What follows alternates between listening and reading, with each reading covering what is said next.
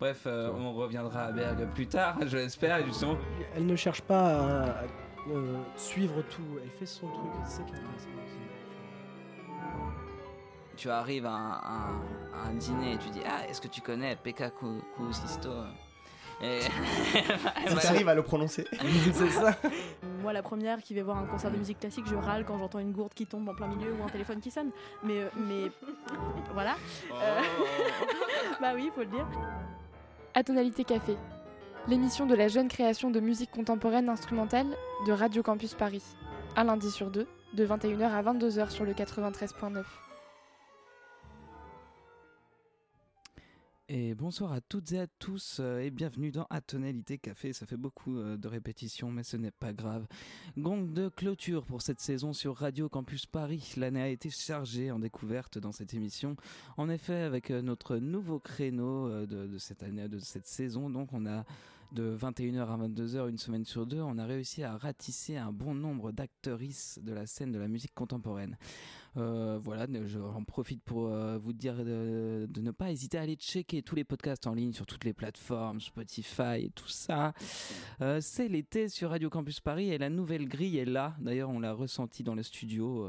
on est un petit peu tout seul dans cette maison des initiatives étudiantes qui nous accueille. Euh, de notre côté, on clôture la saison ce soir, donc on n'est pas en grille d'été encore, et pour l'occasion, on reçoit le compositeur Sacha Blondeau. Bonsoir Sacha et bienvenue. Bonsoir. Bah, merci à toi d'être là. Euh, ce soir, on va donc parler de ta création qui s'est déroulée il y a un peu plus d'une semaine à la Philharmonie de Paris. Projet collaboratif notamment avec le danseur François Chéniaud et avec un texte de Hélène Giannichini. Ça va, jusqu'ici ça va. Jusqu'ici tout va bien. Euh, mais aussi on va te présenter toi, ton parcours et aussi quelques plus anciens travaux. Euh, donc bienvenue dans cette dernière édition de cette saison d'Atonalité Café et je vous propose d'écouter un court extrait de la pièce Soubresaut euh, qui date de 2012 et donc si j'ai bien compris c'est pour deux bois et électronique en temps réel. Oula non, il y a tout un... C'est pour grand ensemble, euh, ah une chanteuse, euh, une comédienne, euh, enfin trois comédiens en fait, et électronique. Et eh ben voilà, je, relirai mes notes la prochaine fois. Vous êtes bien à l'écoute sur Radio Campus Paris, on fête cette fin de saison un petit peu. Et avec une star de la musique contemporaine. Et vous écoutez donc Soubresaut pour, pour grand ensemble et électronique sur Radio Campus Paris.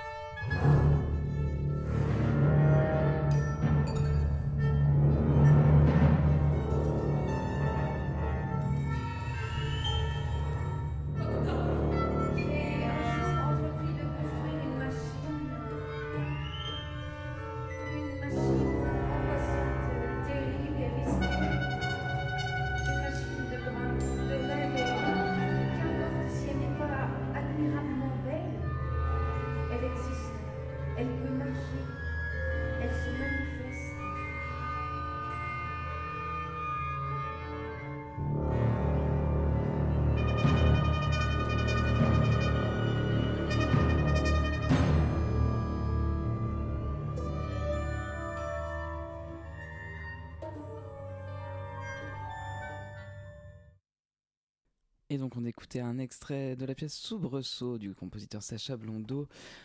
Euh, qui date de 2012 et donc euh, pas pour deux au bois mais pour grand ensemble euh, et électronique. Donc Sacha, compositeur donc issu du CNSM de Lyon, tu as notamment pas mal travaillé avec l'IRCAM et avant de revenir sur cette création justement que, j'évoquais à la Philharmonie, c'est Elodie notre réalisatrice de ce soir qui m'a un peu aiguillé sur cette question piège. Euh, la question de l'été, qu'est-ce que tu as prévu pour cet été? Qu'est-ce que ça fait un compositeur l'été? Euh, alors c'est triste, mais d'habitude je travaille et euh, là c'est la première fois que je me suis dit il faut vraiment que je prenne des vacances parce que je suis dans un état euh, intellectuel assez affaibli, disons. Et du coup, qu'est-ce que je fais? Ben je vais chez une pote dans une maison à la campagne. Trop bien. en mode économie, mais Ouais. voilà. Et puis après, je vais retourner en août à Paris et certainement à l'IRCAM bosser, parce qu'il y a la clim.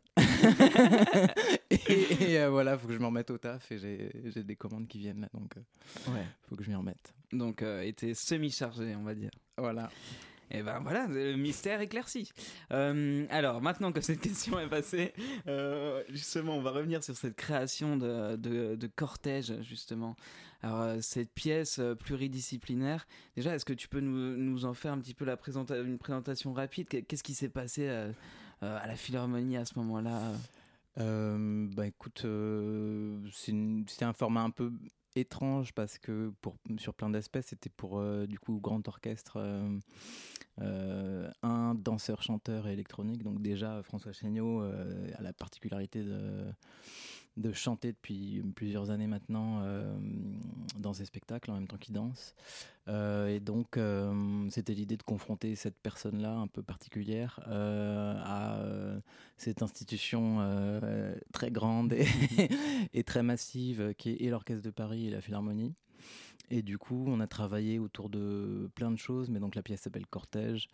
Euh, et on a bossé beaucoup sur euh, les archives LGBT euh, qu'on était allé voir à San Francisco parce qu'on avait une résidence en fait là-bas. Ouais. il y a deux ans. Et puis et voilà, il y a eu tout un texte qui s'est fait avec Hélène Gianecchini, du coup, qui a fait le texte vraiment pour ce projet-là, et qui s'est fait un peu, qui a, qui a bougé dans le temps.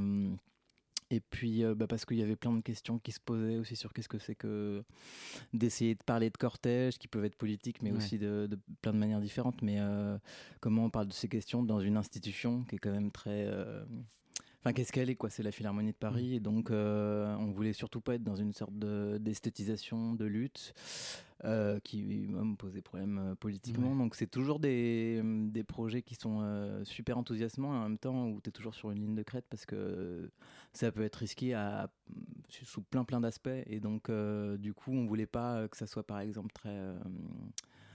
Euh, très clair, enfin d'être aussi dans une sorte d'indistinction qui fasse que en fait, euh, bon bah on n'a pas l'idée, c'était pas de lancer des grands slogans politiques Oui. euh, dans le truc parce que ça aurait été très artificiel dans ce lieu-là en fait, Oui. avec cet orchestre euh, très hiérarchisé malgré le fait qu'ils sont un peu séparés parce qu'en fait ils sont, il y avait des groupes en fait sur la scène donc ils étaient pas, c'était pas la hiérarchie habituelle de l'orchestre, mais en fait on Enfin, même moi, je me suis rendu compte que c'est assez fou de voir à quel point la hiérarchie euh, infuse même dans les, les pratiques des musiciens et comment euh, enfin, la musique se fait. En fait, c'est Ouais. vraiment une institution très, très hiérarchisée. Donc, voilà, amener euh, ce qu'on est nous et euh, les choses dont on avait envie de parler, mais tout en, en se berçant pas d'illusions et en, et en essayant de, de faire cette forme un peu hybride. euh, voilà, qui est toujours euh, sur, euh, encore une fois, une ligne de crête. Et justement, cette forme hybride, euh, alors moi j'aimerais bien savoir un peu comment ça s'est passé, le travail entre vous trois. Euh, Est-ce que toi, en, tant que, en tant que compositeur, tu avais euh, vraiment une ligne, euh, une ligne directrice, une ligne du temps, on peut dire, on, on peut en parler comme ça, Ouais. et, et les autres se sont greffés là-dessus, ou alors vraiment ça a été... Enfin, comment ça s'est passé un peu créativement? Est-ce que, est-ce qu'il y a, est-ce qu'il y a eu, est-ce qu'il y a eu des impératifs pour François ou Hélène ou enfin comment ça s'est passé un petit peu? Alors le principal impératif, c'est évidemment que vu que c'est une pièce pour euh, grand orchestre, il y a un moment où il faut Oui. rendre la partition. et il fallait que je la rende très tôt puisque je l'ai rendue euh, fin octobre, euh, Ah oui. donc pour un concert en juin. Parce qu'en fait on devait enregistrer une simulation euh, de la partie orchestrale en fait pour après que en fait François puisse travailler avec parce que Ouais. en fait avec l'orchestre on a eu trois répétitions puis c'était plié en fait. Ouais, mais ça, ça, aller, on pourra en euh, reparler il y avait le concert et voilà. Do- donc en fait euh, on a enregistré cette simulation ce qui a fait qu'après on a travaillé avec ça euh, avec François. Mais donc avant ça avant que je rende la partition en fait on a eu pas mal de temps de résidence, une fois à Royaumont, à San Francisco et tout ça. Et en fait, à chaque fois, on a fait des, des impros, des essais comme ça sur le texte en fait qu'avait filé Hélène. À chaque fois, ça a amené beaucoup de changements. Après, petit à petit, pendant tout ce processus, moi, j'ai commencé à fixer une forme. Après, c'est parce que je suis un peu un monomaniaque des formes, donc souvent des Mhm. trucs un peu euh, très précis. Ouais. Euh, mais qu'on fait que le moment où moi je me retrouvais face à ma partition tout seul, parce que malheureusement il y a un moment où pour écrire la partition, ben, on est tout seul, surtout quand il y, en a, il y a 50 portées et que c'est très très long et déprimant et stressant. Euh, ben, du coup j'avais quand même tout le, le bagage en fait qu'on s'était fait ensemble en fait. Mais c'est sûr qu'il y a aussi toute une partie de travail solitaire et où euh, en fait euh, j'ai euh, balisé pendant euh, pendant pas mal de mois en me disant est-ce que euh, au niveau timing ça va le faire? Euh, enfin est-ce que formellement ça fonctionnera? Est-ce qu'on va pas se retrouver avec François après l'enregistrement de la simulation à se dire mais en fait euh, ça ça marche pas et il faudrait refaire alors qu'on ne peut plus rien toucher. Ouais. C'est le problème de, de travailler avec des, des gros dispositifs comme ça, c'est qu'en fait c'est pas souple Oui. et que euh, lui, tu vois, il est habitué euh, au travail en plateau, évidemment à la danse. En fait, tout se fait par euh, improvisation et euh, petit à petit, en fait, tout se Ouais. construit euh, au fil du temps. Là, en fait, c'était un peu un entre-deux, c'est-à-dire qu'on a eu ces phases de résidence et euh, bon, j'ai rendu la partition et puis après, on a eu encore euh, cinq semaines de résidence, qui est assez long. Donc à la fois pour que François il apprenne euh, le texte, la musique, euh, la voix et tout ça, euh, mais aussi pour essayer de, de bouger ce qu'on pouvait encore bouger. Mhm. D'accord. Et, et du coup, questions chorégraphie, c'est lui qui l'a imaginé ou, euh, ou ça, ou ça a Eh été... ben, en fait, euh, j'étais assez surpris, mais ça s'est fait, on- ça s'est fait tous ensemble en fait. Euh, pendant les cinq semaines, bon, il a commencé par apprendre les parties vocales et tout ça, puis petit à petit, on a commencé à discuter de comment, comment la danse allait pouvoir arriver là-dedans. En fait, on, on a eu cette partie pris un peu étrange. Je pense que pour les gens, c'était un peu déroutant parce qu'ils s'attendaient à voir euh, François Chéniaud euh, gesticuler partout et danser tant qu'il pouvait.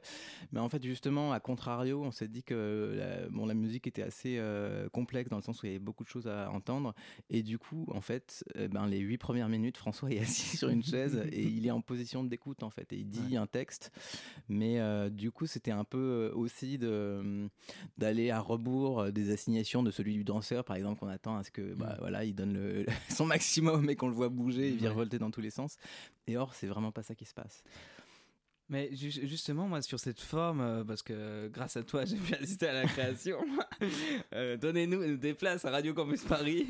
Euh, mais euh, et alors justement, moi, c'est- moi, c'est vrai que je, je- connaissant ton travail, je, je, je, savais à peu près à quoi m'attendre. Mais c'est vrai que, quand je quand j'ai vu le cortège, quand j'ai vu tout, tout cet engagement, enfin, et, euh, notamment sur ces archives et tout ça. Alors je, je me disais, mais est-ce que ça va être virevoltant? Est-ce que ça va être une grosse création où, où les, où les violonistes se, se jettent leur archet Non, mais enfin, euh, tu, tu vois, enfin, en, en basculant dans la blague, mais euh, c'est euh, c'est c'est vrai que je, je m'attendais peut-être à quelque chose d'assez. D'assez euh, écrasant peut-être ou quelque chose et, euh, et finalement, c'est là où j'ai été surpris. Et je pense que ça- dans la tête des gens, il y a eu un bug aussi. euh, Parce que moi, j'entendais un petit peu des retours. Ah oui, alors ça, pourquoi il n'utilise pas tout et tout Enfin bref.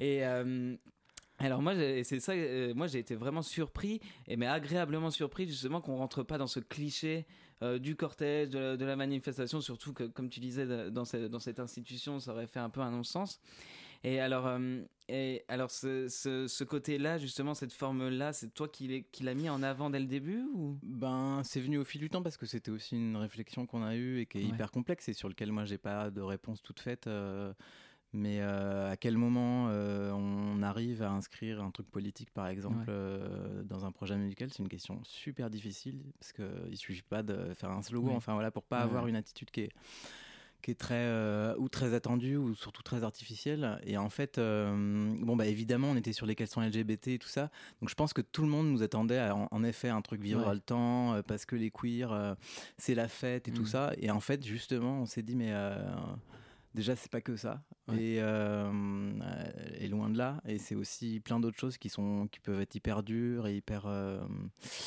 euh, ouais, pas forcément joyeuse, et c'en est parfois. Et je pense que l'idée, c'était aussi de faire un arc euh, dramaturgique qui aussi euh, puisse l'intégrer, mais après tout un cheminement, en fait, il y a ce passage comme ça un peu classique avec euh, passage avec de la harpe et des, des cordes à un moment qui font des, hum, des gestes qui sont même quasi, enfin, c'est c'est des bariolages, c'est ce qu'on trouve en musique baroque, par Mhm. exemple. Il se trouve qu'ils sont décalés en quart de ton machin, mais en fait, euh, c'était aussi d'avoir cette espèce d'élan euh, qu- qu'on attendait un peu, mais en fait c'est assez euh, fugace, c'est pas très long.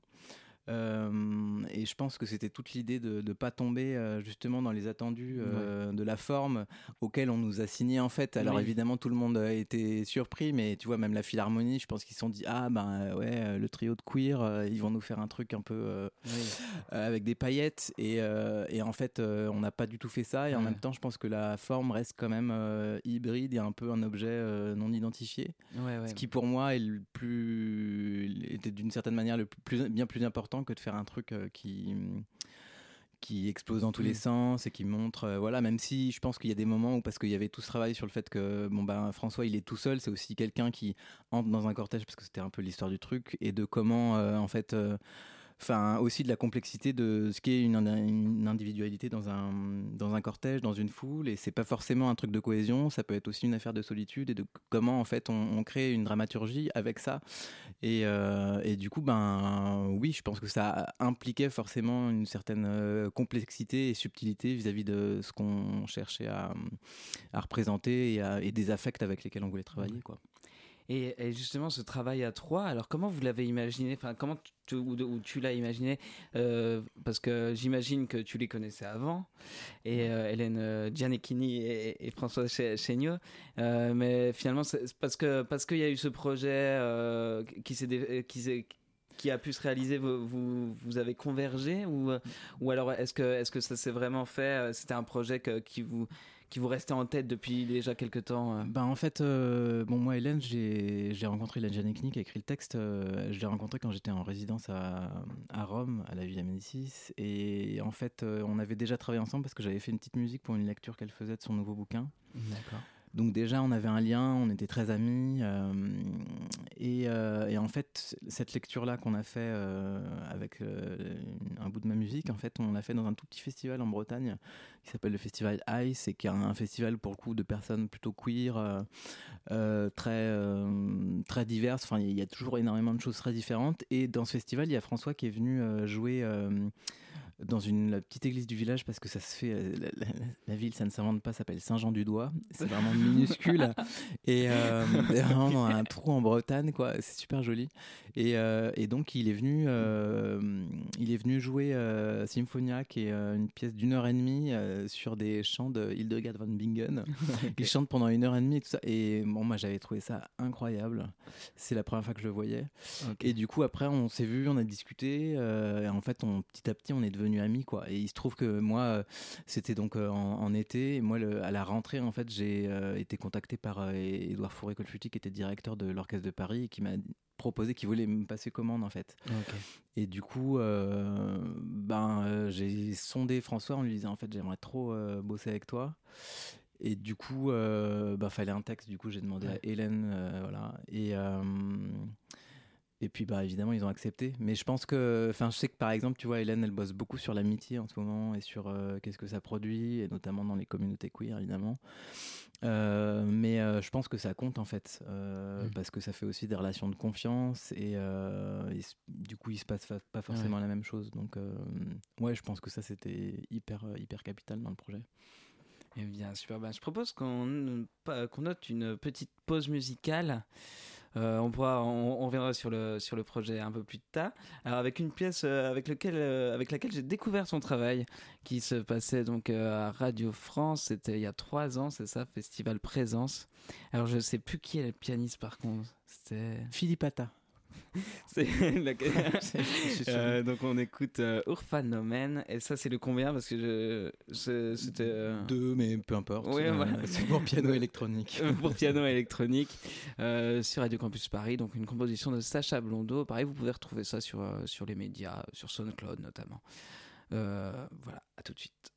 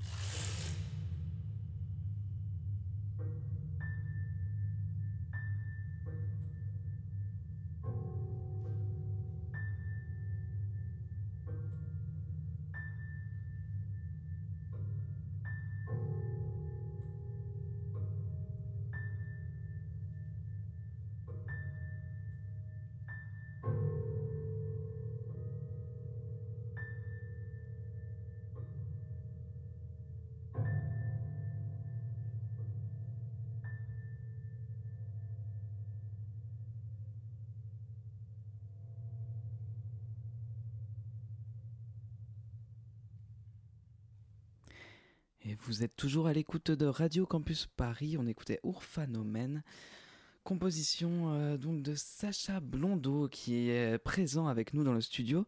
Déjà ça fait ça fait du un bien fou de réécouter cette pièce et je, je pense que c'est chouette de l'écouter en entier sur Radio Campus Paris.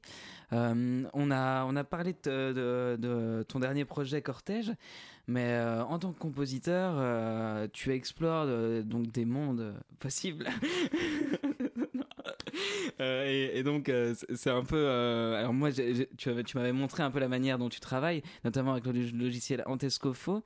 Euh, mais, euh, mais alors, dans ton parcours, l'électroacoustique, euh, donc c'est quand même un passage important. Tu peux nous en dire un peu plus? Comment, comment ça, comment ça s'est passé ce parcours d'électroacousticien? Ben, un peu, c'est un peu un parcours, un parcours classique de l'école française, un peu. Parce que moi, j'ai fait un conservatoire de région à Lyon où ben, on faisait de l'électroacoustique à la française, tu sais, hein, avec des prises de son, des. et, et voilà trois ans là-bas, puis après je suis rentré au CNSM euh, de Lyon et euh, pareil, il y avait une grosse classe en fait. Euh, qui faisait bah, musique électroacoustique, musique mixte, et davantage finalement qu'à Paris pour une raison historique qui est qu'en fait à Lyon au CNSM il y a une le, la salle c'est le enfin ça s'appelle Sonus qui a été créé au départ avec l'IRCAM dans les années 80 puis après ça c'est un peu séparé, mais il y a quand même cette tradition du coup de vraiment euh, travailler euh, la, musique électroacoustique, l'informatique et tout ça. Donc moi je me suis vraiment formé là-bas. Mon prof de, de là-bas que j'ai eu euh, pendant tout mon cursus, qui est François Roux, était vraiment un compositeur de musique électroacoustique.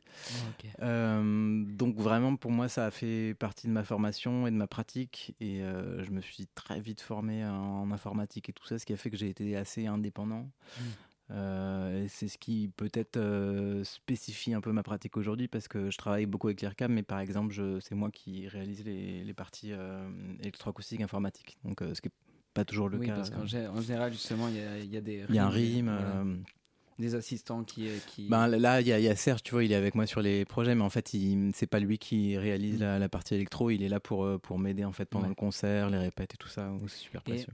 Et alors, euh, ce, parcours en électroacoustique, finalement, est-ce qu'il est qu'il y avait quelque chose à côté qui te, qui te permet maintenant d'écrire euh, des 50 portées euh, pour orchestre, finalement en composition ben, instrumentale Alors oui, oui, j'ai fait, de la, j'ai fait de la compo instrumentale, mais je pense que j'étais assez mauvais. et puis j'avais ce truc aussi de... Enfin, moi, je, viens de la Cambrousse, en fait, je viens des Hautes-Alpes. Et tu vois, je pense qu'il y a toujours, euh, pour les gens qui sont pas parisiens, euh, une sorte de complexe. Euh, on voyait Paris, par exemple, j'ai jamais tenté le, CNSM de Paris parce que pour moi c'était genre inatteignable. et du coup, j'ai, enfin, en fait, l'électroacoustique ça a marché assez vite. Et puis en musique instrumentale, j'étais un peu moins bon. Et puis je sais pas, je me suis fait, j'ai l'impression de m'être fait pas mal euh, latter par mes professeurs qui avaient l'air de trouver que j'étais pas très bon. Euh, si ça peut donner un peu de courage à ceux qui sont dans la même situation. Maintenant tu, vas jouer à la Philharmonie de Paris quand même, pas de Paris. Euh, voilà. Et, et en fait, ouais, j'ai mis du temps en fait. Et puis surtout, j'ai eu l'impression d'être très mauvais là-dedans. Euh, jusqu'à finalement assez récemment. Donc euh, même là, tu vois, c'était ma première pièce d'orchestre et c'était quand même euh, la grande angoisse quoi. J'imagine. parce que surtout en fait moi j'écris sur papier et tout ça à l'ancienne un peu, ce qui est paradoxal parce que je, suis un, geek qui passe son temps à faire de l'informatique, mais voilà. Et du coup je l'ai entendu pour la première fois quand on enregistrait, tu vois, où je pouvais plus rien changer, donc c'était méga stressant. Oui, oui, j'imagine. Mais, euh, mais du coup, oui, donc j'ai fait euh, évidemment aussi un, parcours, un cursus, de toute façon c'est obligatoire de, en parallèle de musique instrumentale, de compo instrumentale, mais c'est vrai que j'ai toujours eu l'impression d'être assez mauvais. D'accord. Et, euh, justement, toute, toute ta pratique, elle tourne autour d'un logiciel qui s'appelle Antescofo.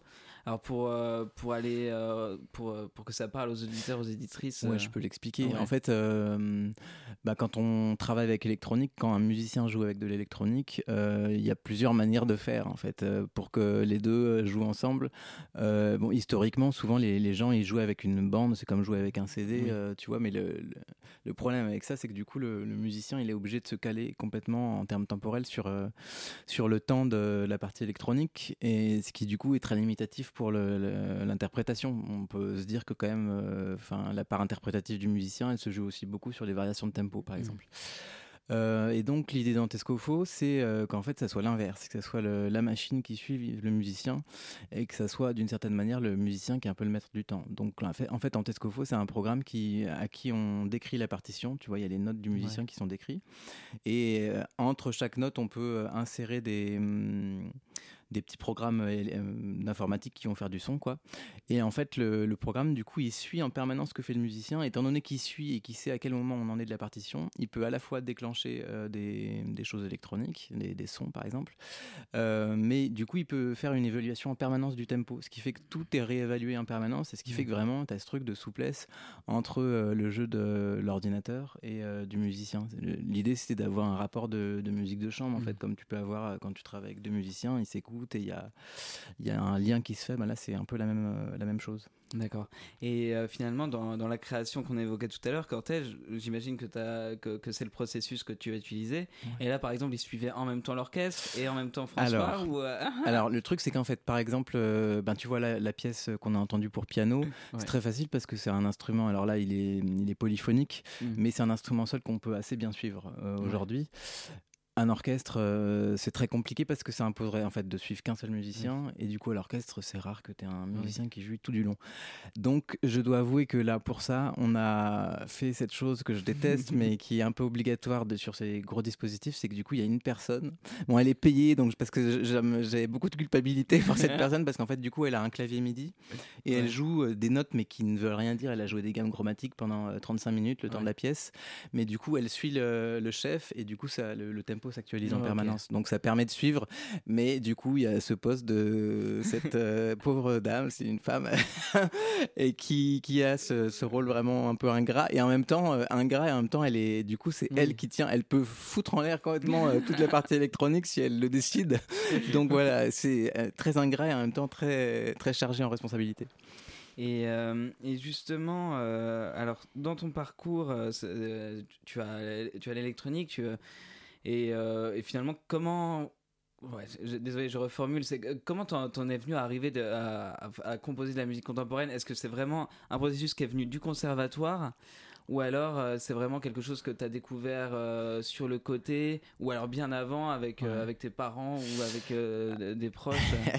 Alors, euh, bah, pas du tout. En fait, euh, moi, du coup, je, je viens j'ai fait mes, enfin, j'ai- je suis né dans les Hautes-Alpes.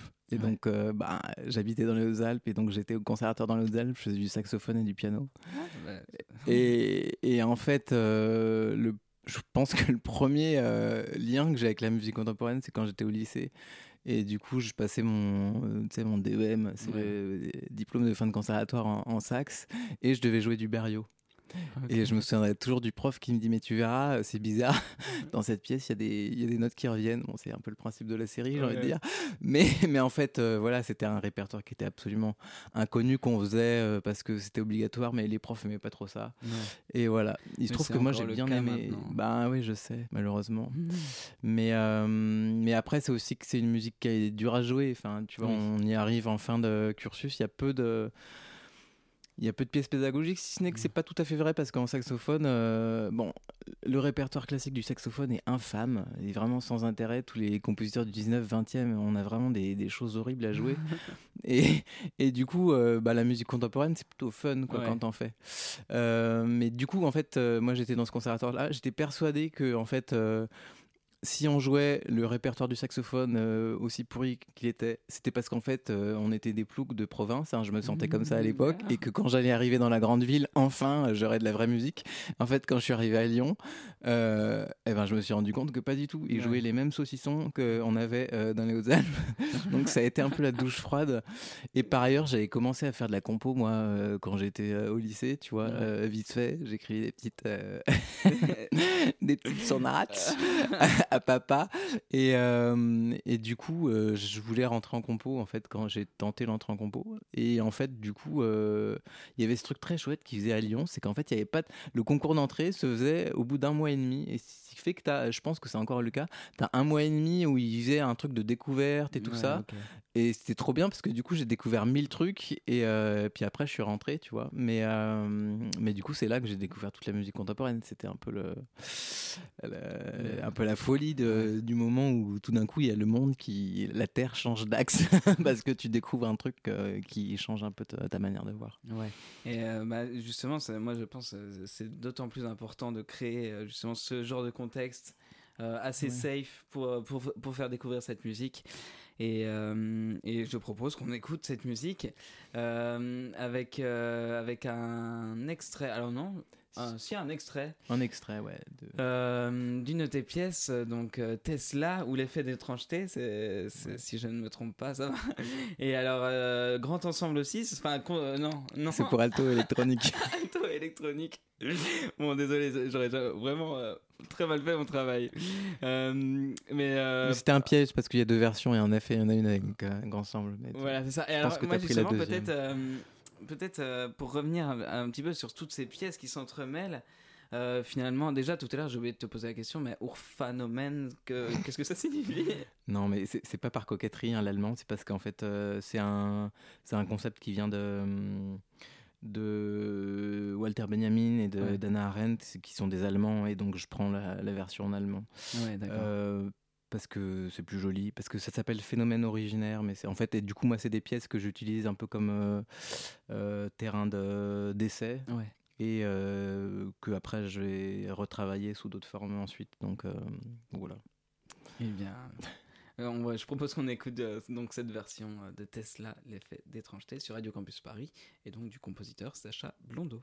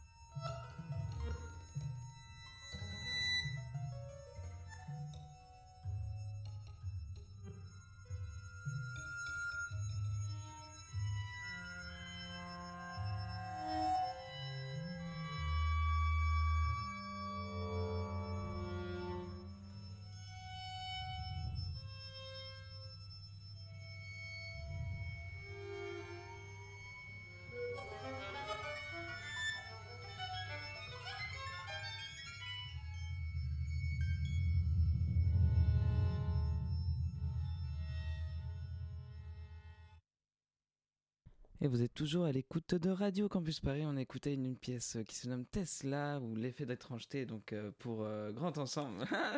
ça y est, on y arrive. Donc du compositeur Sacha Blondeau. Euh, pièce, pièce qui t'a été utile apparemment dans ton parcours. avant, de, avant de clôturer cette émission, finalement, le temps passe. alors, je ne sais pas ce qu'on comment on a fait. pour revenir à ce projet de, de cortège, justement, à la Philharmonie. Euh, euh, du coup, est-ce que tu avais déjà travaillé à la, pluridisciplinarité ou euh, comment ça s'est passé? C'était déjà un terrain que tu connaissais un petit peu? Pas tant que ça. J'avais eu un petit projet avec un metteur en scène pour une pièce de théâtre où j'avais fait de la musique pour et tout ça. Pierre Quens, je me souviens, mais c'est il y a très longtemps, c'était en 2012. et sinon, il y en a eu très peu bah parce que faut quand même dire que le milieu de la musique contemporaine est quand même assez euh, fort clos euh, et du coup euh, et puis je dois avouer que j'étais un peu réticent parce que j'avais pas envie disons de me retrouver dans une situation où je me mettais à faire par exemple je sais pas quoi de la vidéo ou, mmh. quoi que ce soit parce que j'estimais que c'était un métier à part entière et que je pouvais pas m'inventer comme ça une carrière de de vidéaste metteur en scène ou que sais-je et que donc ben si j'avais à le faire je le ferais euh, si je rencontrais des personnes qui faisaient ça et si euh, la collaboration pouvait se faire de façon réelle et fructueuse artistiquement. Et ça s'était pas présenté jusque-là. Mais, euh, mais c'est quand même hyper agréable parce que là, pour le coup, c'était une vraie euh, vraie expérience et euh, je dois avouer que pour euh, enfin il faut quand même dire que la vie de compositeur de la musique contemporaine est un peu déprimante enfin je pas écoutez-en mais sachez que parce que généralement tu vois tu fais ton concert alors tu as une, deux, trois répétitions, puis tu as le concert. et avant ça, tu étais tout seul à écrire ta musique et à flipper que ça soit potable. Et euh, tu as, deux, trois répétitions, le concert, parce que souvent en plus, on n'en a qu'un seul.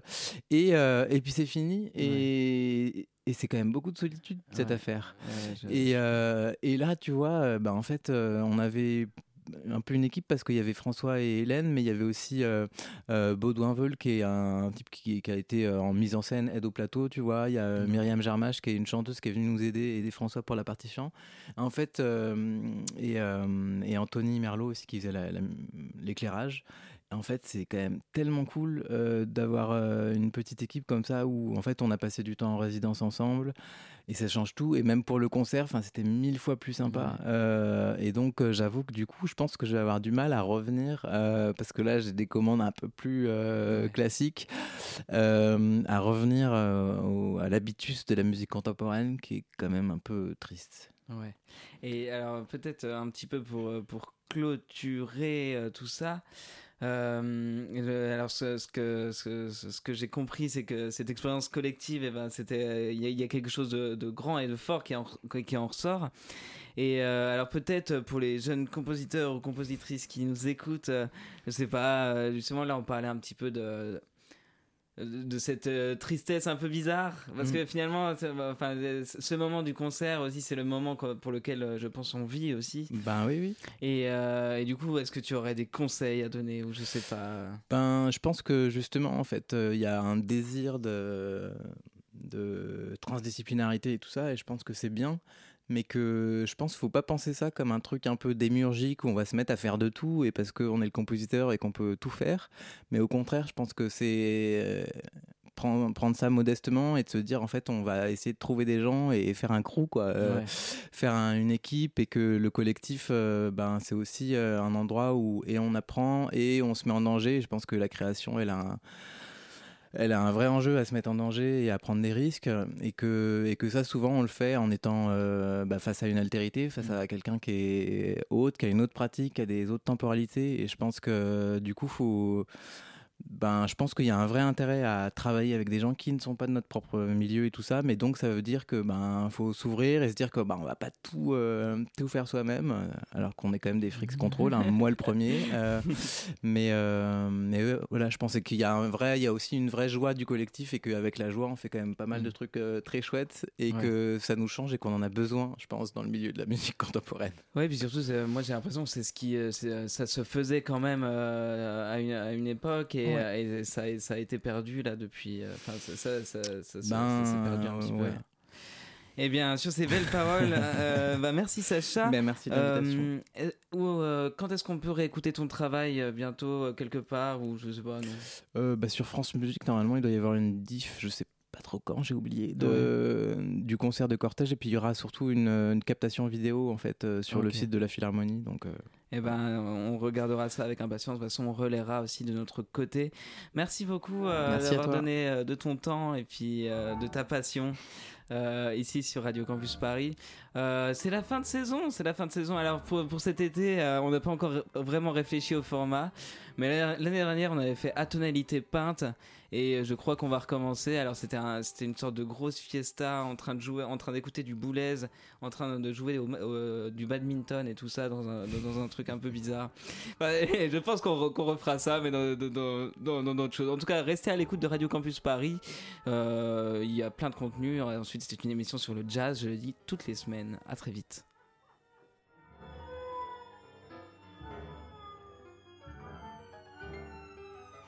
Il est 22h. I suppose he was avant-garde in his day, just as Charlie Parker was in 1940. Mais là, j'ai bien senti qu'il y avait un problème de son.